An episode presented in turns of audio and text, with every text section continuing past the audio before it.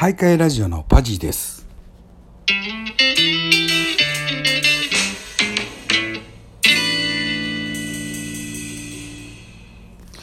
えー、っと、今日はですね、今現在ですね、えーえー9月の何日ですか、26日日曜日朝、ああ6時半でございますが、えー、とですね、何があったかと言いますとですね、ちょっとこう収録久々なんですけども、9月の、9月のですね、えー16日頃ですか、頭が痛くなりましてね、まあ、バファリンでね、なんとかしのいだんです。16日。なんでもなかったです。うん。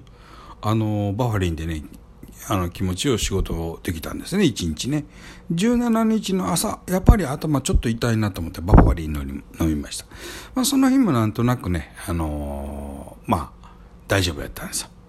で、17日の夕方ですね、えーちょうどラジオトークのライブをしながら、えーコンビニの前からあのライブをしてたんですけどね、だんだんだんだんちょっとやり始めた時に、ああ、まだまだ大丈夫。もう30分です。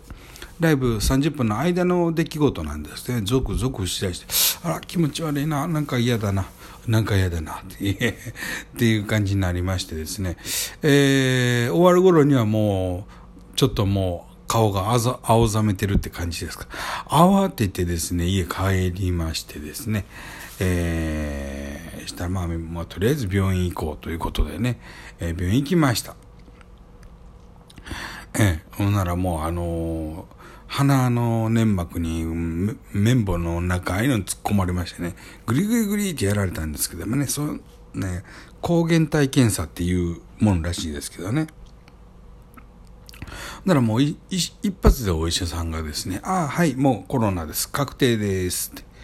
えー、要は、えっ、と、コロナに対する抗体が体から出てるってことはもう中にコロナが入ってるということなんで、あなたも確定、働いちゃダメです。え？ー、って。えどうしたらいいの？って。とりあえず一回家帰ってくれ。いや、家帰ってしもたらまた移ってまうやん。人に移すやんで。え？ー、ってどういうことなこれで。だっといたらええんじゃん？って。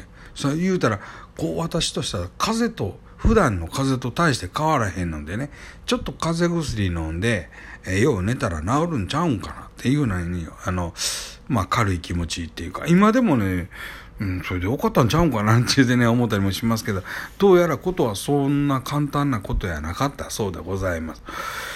えーと、まあその後ですね、まあ家帰って、まあある程度薬はもらったの。抗生物質やで何やかんや、えーと、あと何やって、あのー、何やったかな、抗生物質ともう一つね、何やったかな、えーあステロイド。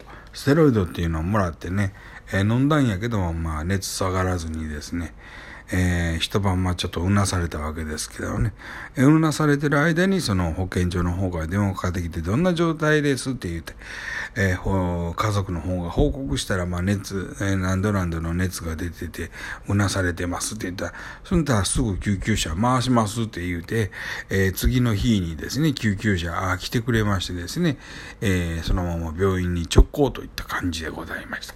えーそれが、えー、と18日にの土曜日の9月の18日の土曜日のことでございます。時間ははっきり覚えておりません。私もいつ行ったんやらさっぱ分かってません。うんもうね、着いた時には、えーもう病院の中。だから病院の中、どこ、どういうふうに通ってきて、あの、どうたどり着いたらこの病室に着いたのかわかんないって感じでして、病室もね、一応、えー一人部屋でございましてですね、えーこの中にはそのトイレもあるんでございます。洗面台もあります。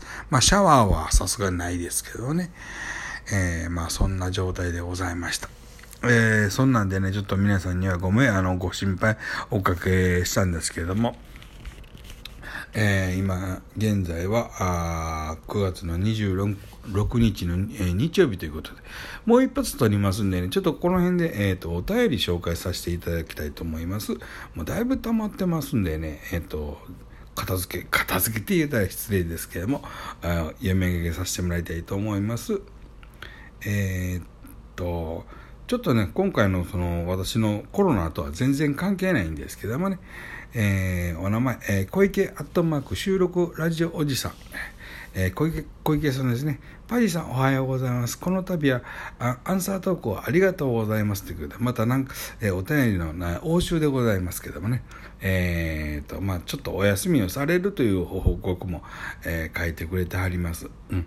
えー、お仕事もね、あのー、再開されたということで、え、そういうふうなあご連絡いただいておりました。美味しい棒いただいております。ありがとうございます。えー、この方、えー、次の方ですね。この方はちょっとね、お名前呼ぶなということなんですけどもね。うん。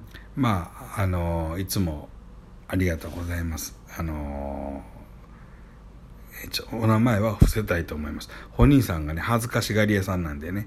えー、はい。えー、次、えー、笛木玲さん。あえー、いつもね、仲良くしていただいててね、ありがとうございます。美味しい棒いただいております。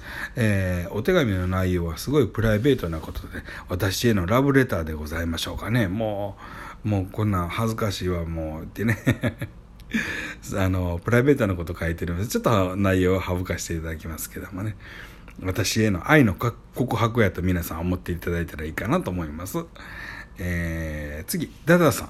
えー、パジーさん、お便りありがとうございます。そしてクイズ配信、おぽちゃへのお誘いも、えー、楽しく嬉しかったです。遅咲きのパジーファンですが、よろしくお願いします。収録の方も少しずつ聞かせていただきますね。私の方もポチポチと、ぼちぼちとやっていますので、お時間ある時にお耳を貸してください。ダダさん。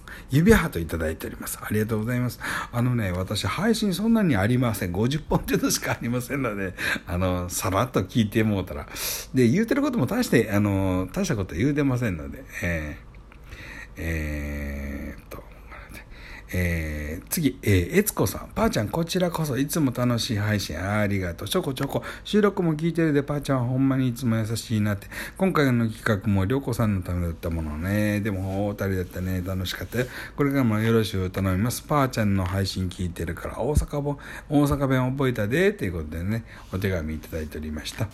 あもう一回取ります。あの状況報告をですね、経過報告と一緒に、えー、取らせてもらいたいと思います。そういうことでありがとうございました。じゃあね、またよろしく。バイバーイ。